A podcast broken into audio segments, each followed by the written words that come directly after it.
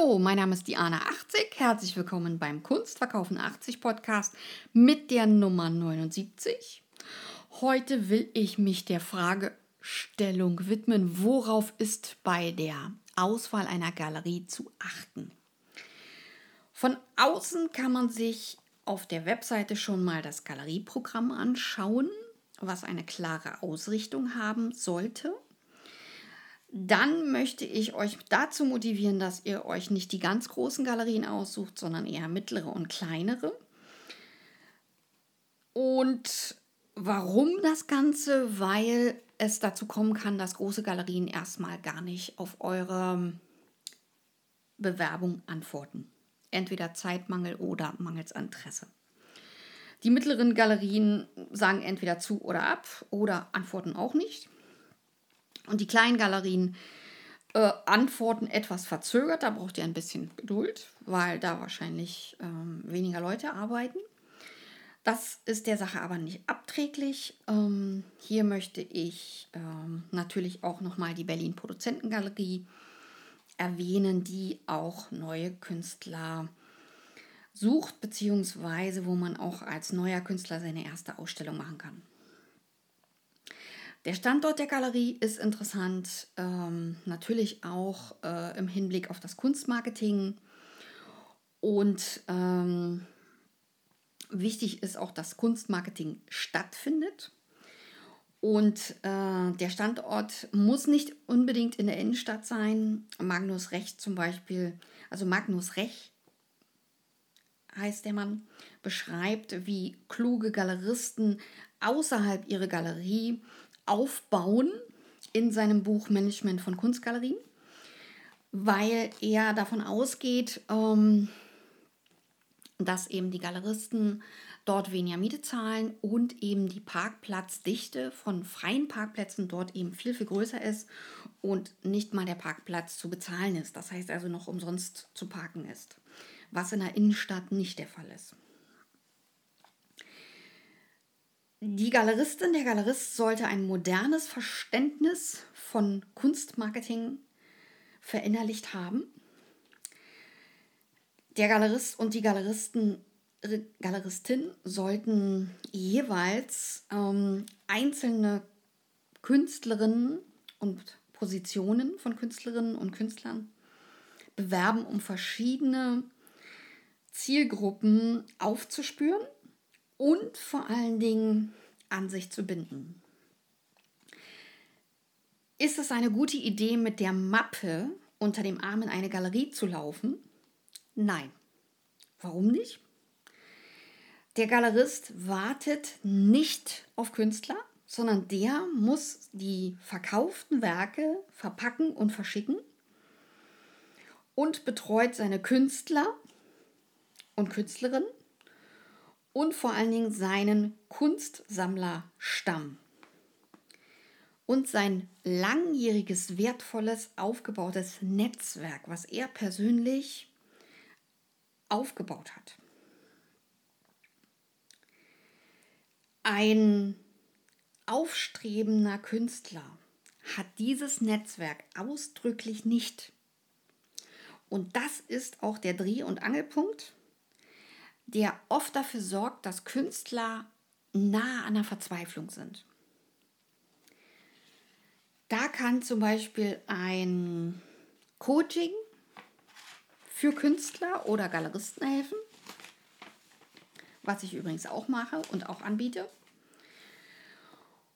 um da Wege zu finden, sein eigenes Netzwerk aufzubauen und um so Kontakte zu bekommen die einen dann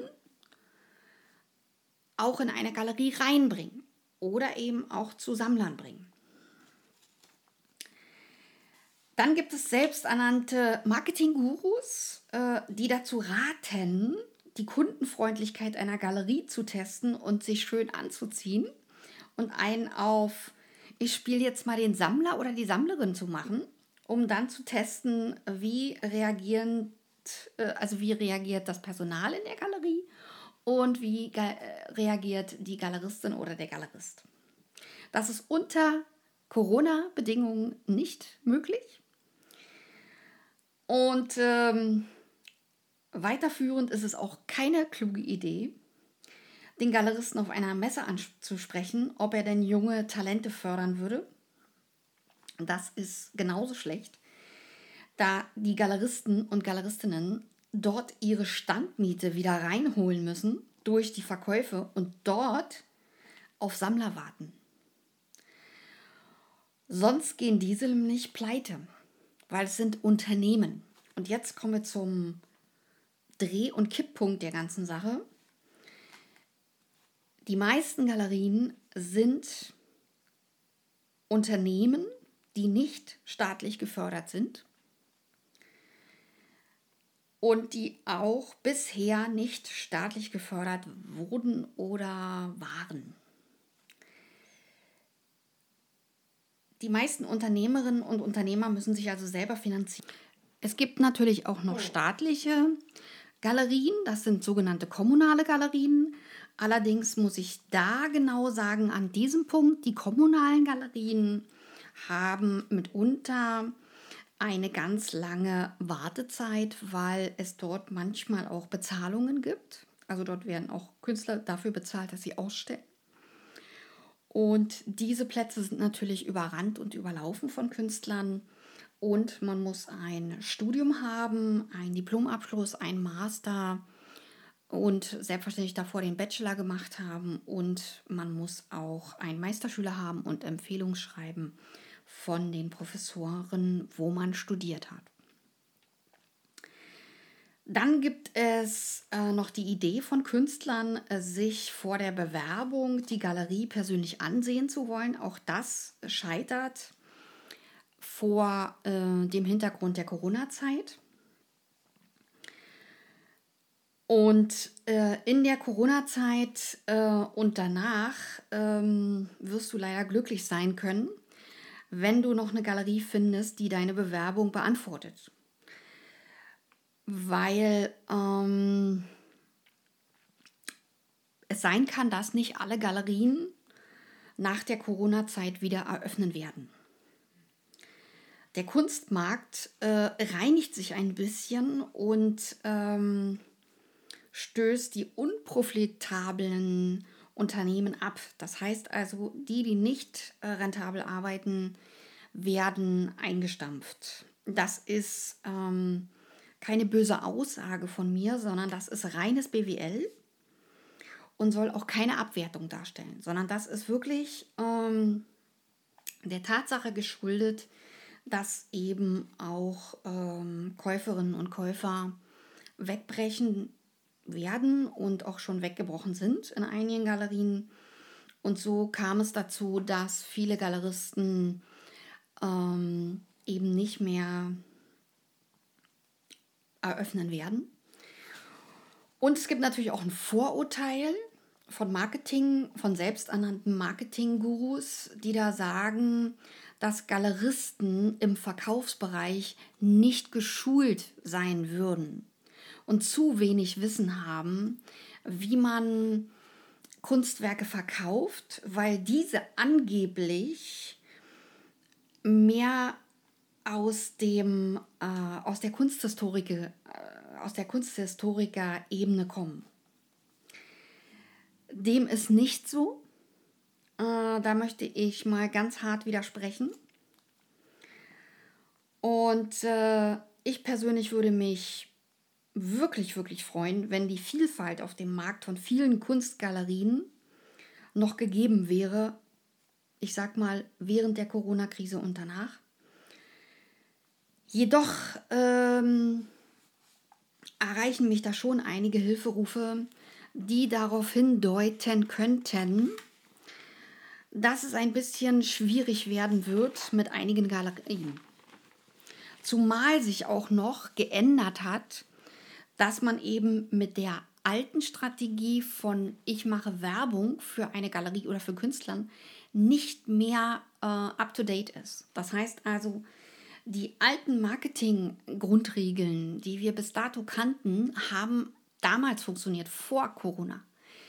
Diese funktionieren nicht mehr, weil die Menschen mh, hm, übersättigt sind. Es, es gibt ein Übersättigungsgefühl von äh, Marketing und Werbung, also speziell von Werbung. Und deswegen gehen viele Menschen der Werbung ein bisschen aus dem Weg. Man muss also ein bisschen trickreiche ähm, Kunstfertigkeit im Kunstmarketing anwenden, damit man den Sammler und die Sammlerin noch erreicht. Es gibt einen Irrglauben. Viele Künstler träumen davon, dass es Laufkundschaft gibt in einer Pop-up-Galerie. Was ist eine Pop-up-Galerie? Die wird für kurze Zeit eröffnet. Jedoch ist das so, dass sich nach kurzen Zeiten, wenigen Stunden und Tagen herausstellt, oh, es war vielleicht doch ein Fehler, weil Freunde eben nur Einzelkäufe tätigen, die dann dazu eingeladen sind, aber eben nicht das Volumen der Kunstwerke kaufen, welches man für eine Ernährung eines Künstlers benötigt. Das bedeutet, die Angestellten einer Kunstgalerie zu testen oder nachzufragen, ist der nächste größte Quatsch, den äh, selbsternannte Kunstmarketing-Leute mm, fabrizieren. Weil, wenn ich den ähm, Galeristen darauf anspreche, kann es sein, dass der austickt. Und zwar zu Recht.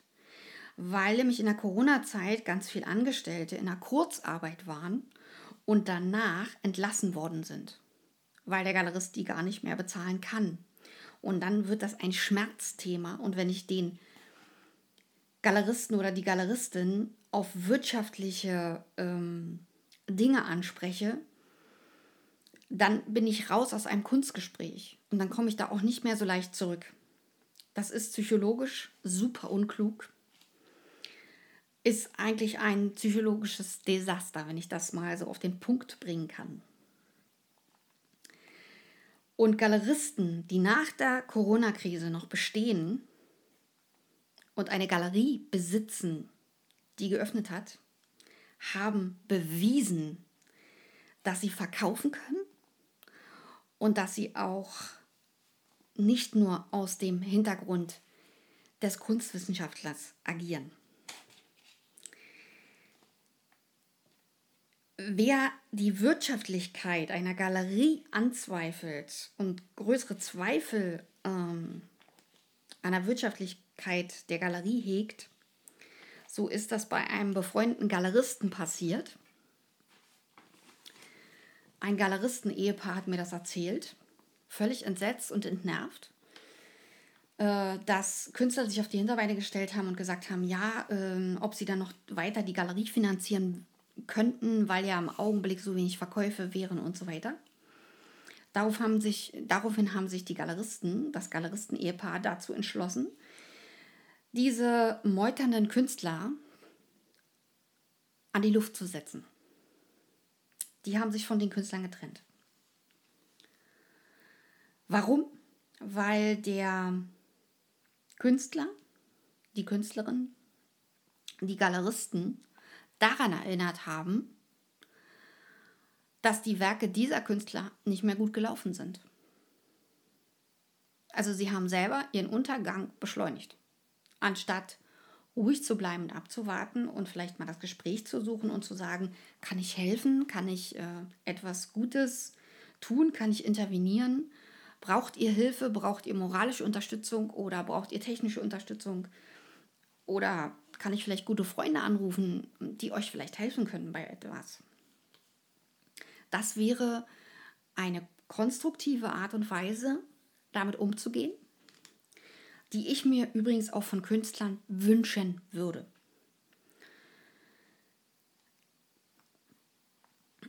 Ähm, die Galeristen wurden, oder das Galeristen-Ehepaar wurden mit unangenehmen Fragen konfrontiert sogar noch über die Galeriemiete und über die Wirtschaftlichkeit. Und dadurch haben sie so hart gehandelt. Wenn ich eine Galerie betrete und dort nach der Galeriemiete frage, ist das keine gute Idee. Weil ich damit wiederum den Galeristen daran erinnere, es ist nicht klug, dass du junge Künstler förderst, weil das kostet dich was. Das ist eine Defensivposition, die ich damit aufbaue. Und wenn ich aber in eine Galerie rein möchte, dann muss ich ja meinen,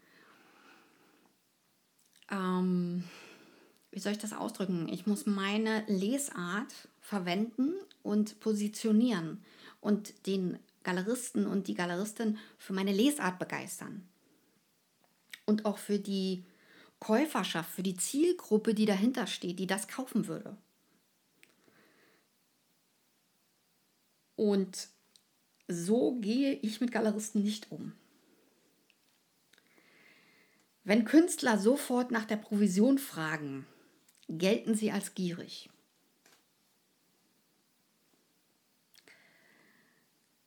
Und wenn sie sich dann noch beschweren, dass sie zu wenig Provision bekommen, nachdem der Galerist ihre Fragen beantwortet hat, äh, nein, geht auch nicht.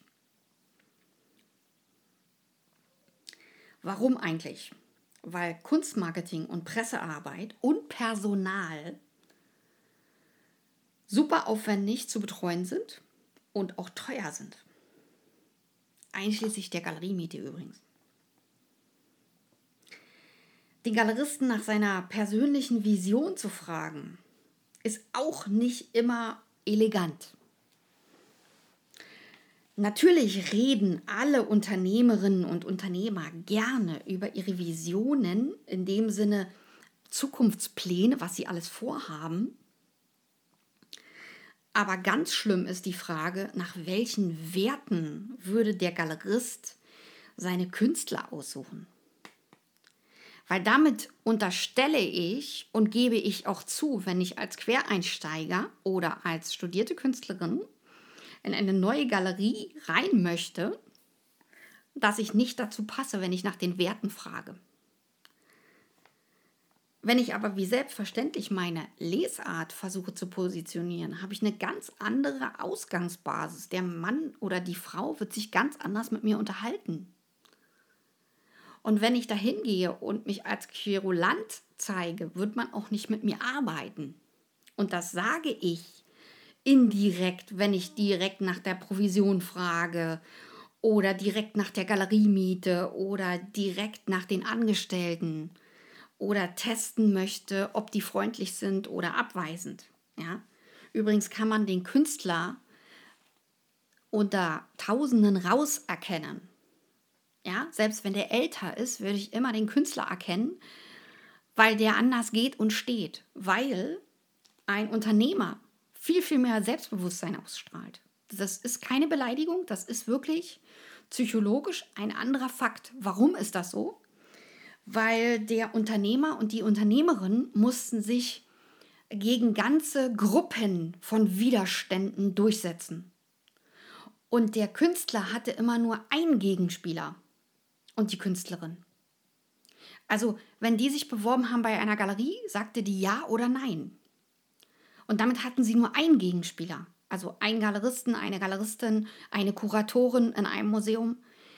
Aber sie mussten sich nie vor Gremien rechtfertigen oder dort ihre Lesarten vortragen.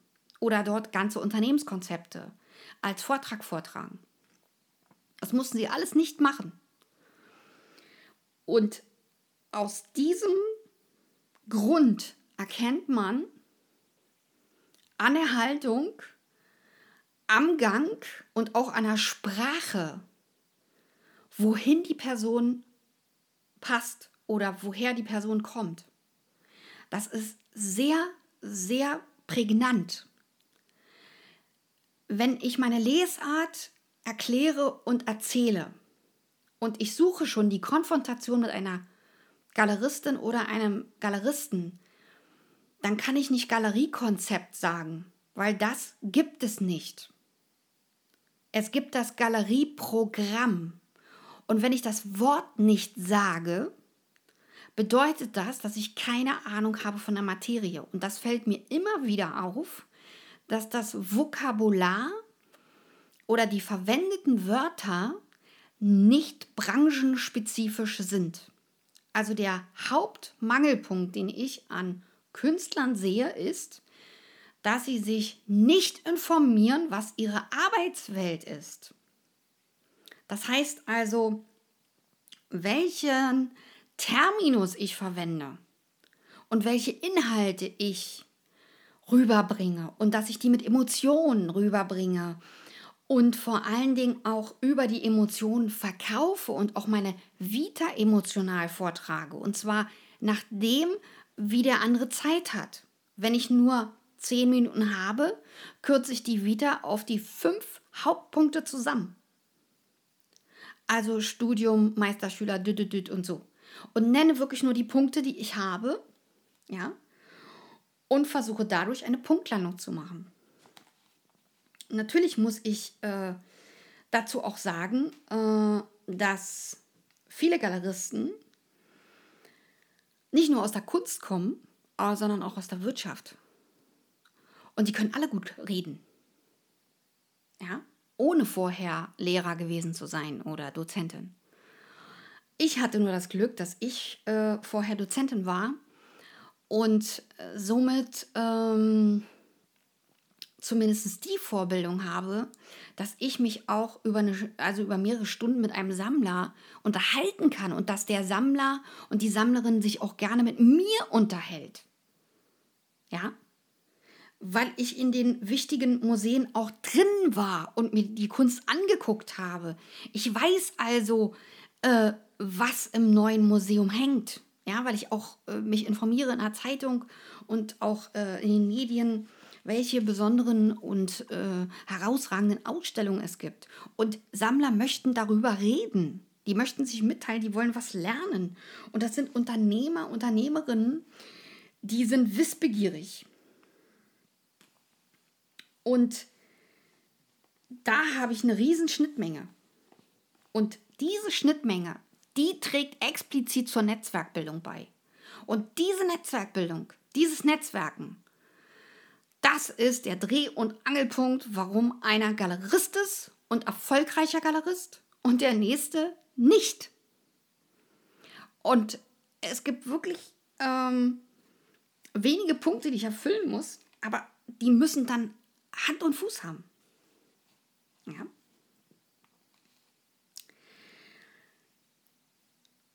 Kommen wir zurück nach diesen Werten. Ja, also nach welchen Werten würde man seine Künstler aussuchen für sein Galerieprogramm? Also eine völlig verquere Frage, weil ich damit suggeriere, dass ich nicht dazu passe. Wenn ich ähm, den überzeugen möchte, bringe ich nicht ein Gegenargument von einer anderen Partei, um mich abzu, ähm, abzulehnen. Dann bringe ich nicht ein Ablehnargument. Und das ist ein verstecktes Ablehnargument, diese Frage. Und wenn man ihn ganz klar an die Wirtschaftlichkeit seiner Galerie erinnert, dann wird er nicht sagen, dass er aufstrebende Künstler fördert. Dann ist das Gespräch zu Ende. Und so komme ich in eine Sackgasse. Und mich da hinein zu manövrieren, ist psychologisch sehr, sehr unklug.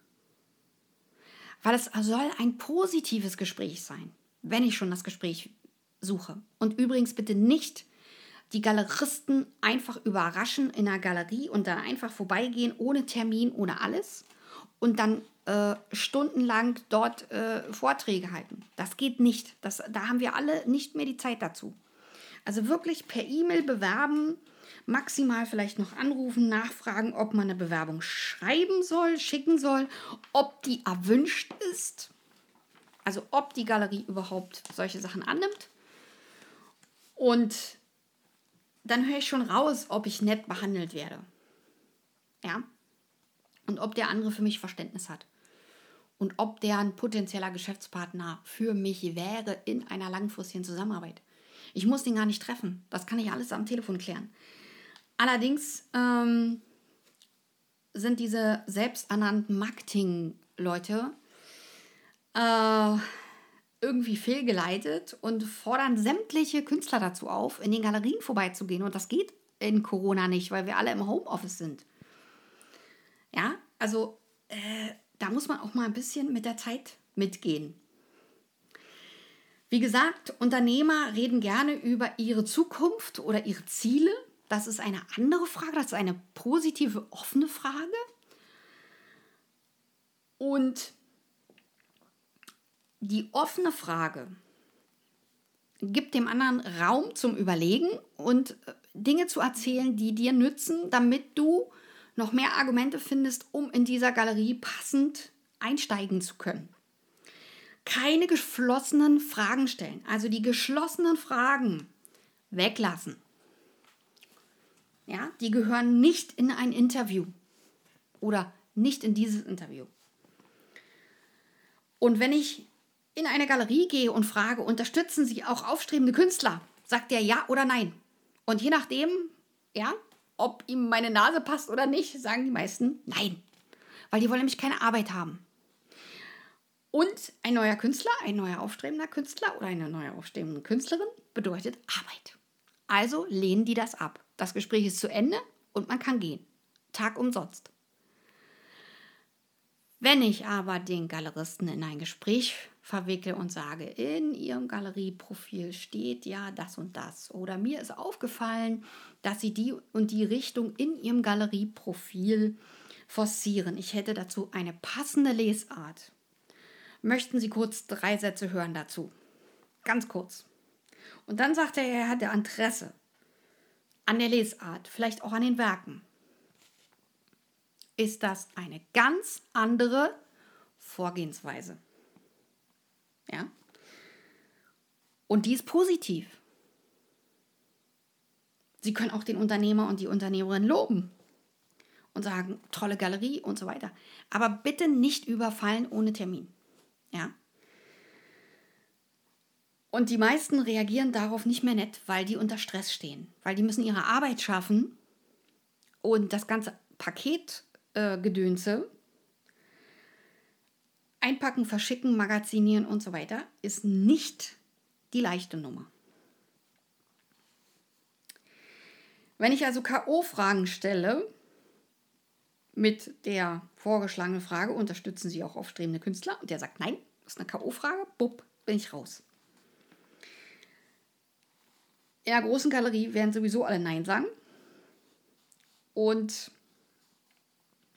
damit bin ich komplett aus dem Gespräch und damit aus der Chance raus, dass der mich nochmal anguckt.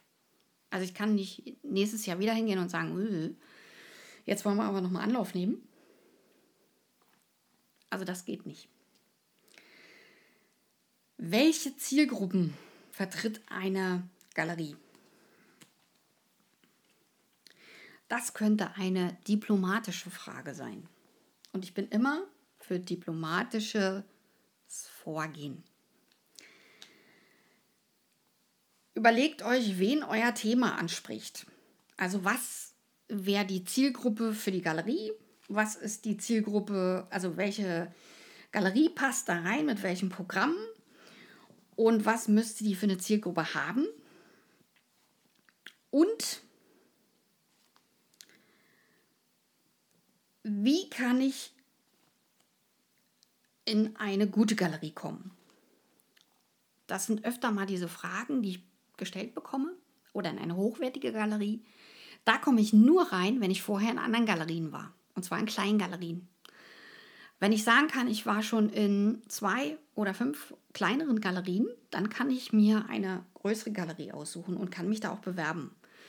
Und werde nicht ausgelacht. Wenn ich aber noch nie ausgestellt habe und ich will mich in einer hochwertigen Galerie bewerben, kann es sein, dass der Galerist anfängt zu gackern. Weil er einfach sagt, ja, keine Ausstellung, keine Chance. Ja, und dann fehlen vielleicht noch Reputationsschreiben von Professoren, ähm, dann fehlt noch ein äh, Abschluss. Und wenn ich den nicht habe, kann ich den natürlich auch auf einen zweiten Bildungsweg machen. Das heißt also zum Beispiel auf der 80 Kunstakademie Berlin kann ich dort auch Kunstmarketing studieren oder freie Kunst, freie Malerei, Bildhauerei und so weiter, Kostümbild oder auch Modedesign oder Illustration. Wenn ich äh, natürlich einen Meisterschüler machen möchte, dann kann das auch auf meiner Akademie stattfinden, auf meiner Kunstakademie. Also das biete ich auch an.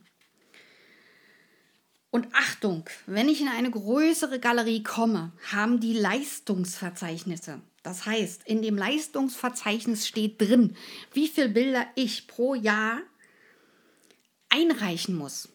Und da steht auch drin, welche Richtung ich einreichen muss. Und dass ich meine Richtung beizubehalten habe. Tue ich das nicht, ist da auch eine Strafzahlung mit drin.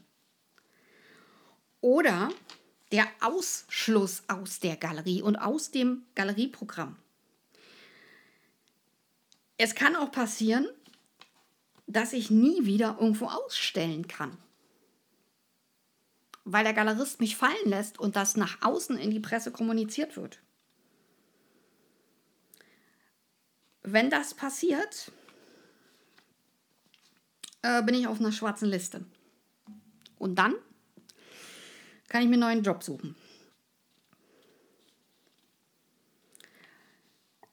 Das Leistungsverzeichnis ist kein Vehikel, um einen Künstler zu ärgern, sondern um klar festzuhalten, was der Künstler leisten muss. Und das muss ich auch erfüllen.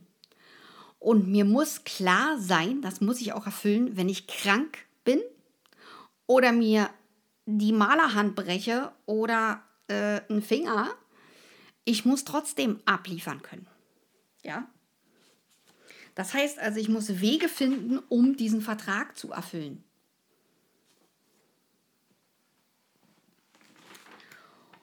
Und das ist natürlich nicht die einfache Nummer, das gebe ich auch offen zu.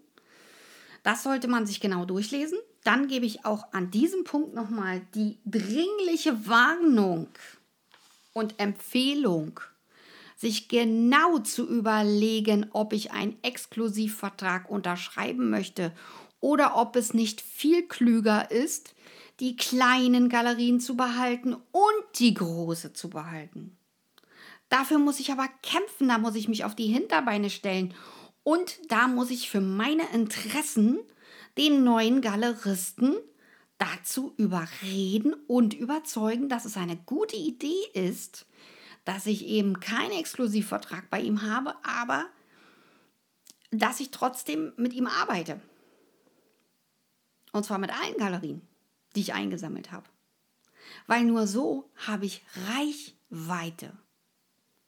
Und diese Reichweite die ist unbezahlbar. Und das sehen wir bei den großen Künstlern. Die großen Künstler sind auf der Messe bei drei oder vier Galerien mit unterschiedlichen Bildern vertreten, bei ein und derselben Messe. Die haben für ihre Interessen gekämpft. Und das ist das Ergebnis, was wir da sehen. Und das kann ich nur jedem Künstler, jeder Künstlerin dringend empfehlen, dass sie sich nicht von der großen Galerie nachher abwerben lassen, sondern dass sie die kleinen Galerien behalten. Denn diese kleinen Galeristen haben sie aufgebaut und groß gemacht. Und sich die große Galerie behalte. Dafür müsst ihr aber was tun. Das kriegt ihr nicht geschenkt. Und sich das zu erkämpfen, das ist das Ziel, weil nur so kann man groß werden. Man kann nicht groß werden, indem man nur eine einzelne Galerie hat. Das ist Quark mit Soße. Lasst euch das nicht erzählen und schon gar nicht von so einem selbsternannten Marketing-Experten, der noch nie selbst in einer Galerie war und euch dann auch noch erzählt. Man kann alles selber machen im Marketing. Habt ihr euch mal angeguckt, was das alles bedeutet, was ich alles leisten muss, wenn ich das gesamte Marketing für eine Marke komplett selber mache? was das für Zeit, Mühe und Durchsetzigkeit abverlangt? Das ist eine ganze Menge. Ihr seid dann euer eigener Galerist oder eure eigene Galeristin, eure eigene Managerin, euer eigener Manager. Und das ist ein riesen Berg, den ihr da zu bearbeiten habt. Und das ist keine leichte Nummer. Und das ist nicht nur mal schnell Ausstellung aufgebaut und schnell mal Text geschrieben, Nein, das ist wirklich regelmäßig Texte veröffentlichen und regelmäßig immer wieder Marketing-Tools verwenden, um richtig, richtig Reichweite aufzubauen. So, das war jetzt ganz, ganz, ganz viel. Und ich möchte auch keinesfalls verstanden wissen, dass ich abschreckend auf neue Künstler zugehe oder diese verunsichere. Ich möchte Klarheit schaffen für den Kunstmarkt und dass es sich lohnt, sich einzuarbeiten in die Materie. Weil Kunst machen wir ja alle, weil es Spaß macht. Und Dinge, die Spaß machen, die erheitern und erfüllen ja die Seele. Das ist ja was für die Seele, wenn ich das herstelle und etwas für die Seele des anderen, wenn der das an der Wand hat und täglich betrachtet. Ich schaffe ja schöne Momente für Menschen. Ich helfe Menschen dabei, ihren Alltag zu vergessen, ihre mh, hm, eingefahrenen Strukturen oder ihren Ärger vielleicht mit dem Partner oder auch mit dem Chef oder auch mit den Angestellten, sondern bei der Kunstbetrachtung finden die meisten Sammler ihre Entspannung und erinnern sich an die schönen Momente, wo sie die Kunst entweder gekauft haben oder gesehen haben oder vielleicht auch mal den Künstler getroffen haben oder die Künstlerin. Dafür machen wir das alles. Und dafür lohnt es sich zu kämpfen. Aber, und das ist ein kleines Aber, man kann sich einarbeiten in diese Materie. Und wenn euch das Management ein bisschen am Anfang, sage ich mal, schwerfällt oder das BWL ein bisschen schwerfällt oder das Kunstmarketing, ihr könnt euch dort hineinarbeiten. Oder auch mal so einen Überblick über die Kunstgeschichte angucken, damit auch mal so ein Gespräch mit einem Sammler gut wird. Ja. Und nicht nur immer emotionales Verkaufen, emotionales Verkaufen, emotionales Verkaufen. Wenn ihr zu viel Druck bei dem Verkaufsgespräch ausübt, wenn ihr euch selber vermarkten wollt, klappt das nicht. Das klappt nur, wenn ihr souverän damit umgeht. Also entspannt. Ja? Und nicht so viele Werke zeigen, immer höchstens drei oder vier. Dann klappt das auch mit dem Kunstverkaufen. Ich würde mich freuen über Likes, über Abonnements und schickt auch gerne diesen Link der Podcast-Folge weiter an eure Freunde, Bekannte und Family, wenn dort Künstler sind und Künstlerinnen, die vielleicht ein bisschen Info brauchen oder auch mal eine Aufheiterung gebrauchen können oder ein bisschen Motivation für die nächste Bewerbung. Und denkt daran, in der Berlin Produzentengalerie sind eure Bewerbungen immer herzlich willkommen. Eure Diana 80, danke für die Aufmerksamkeit. Tschüss!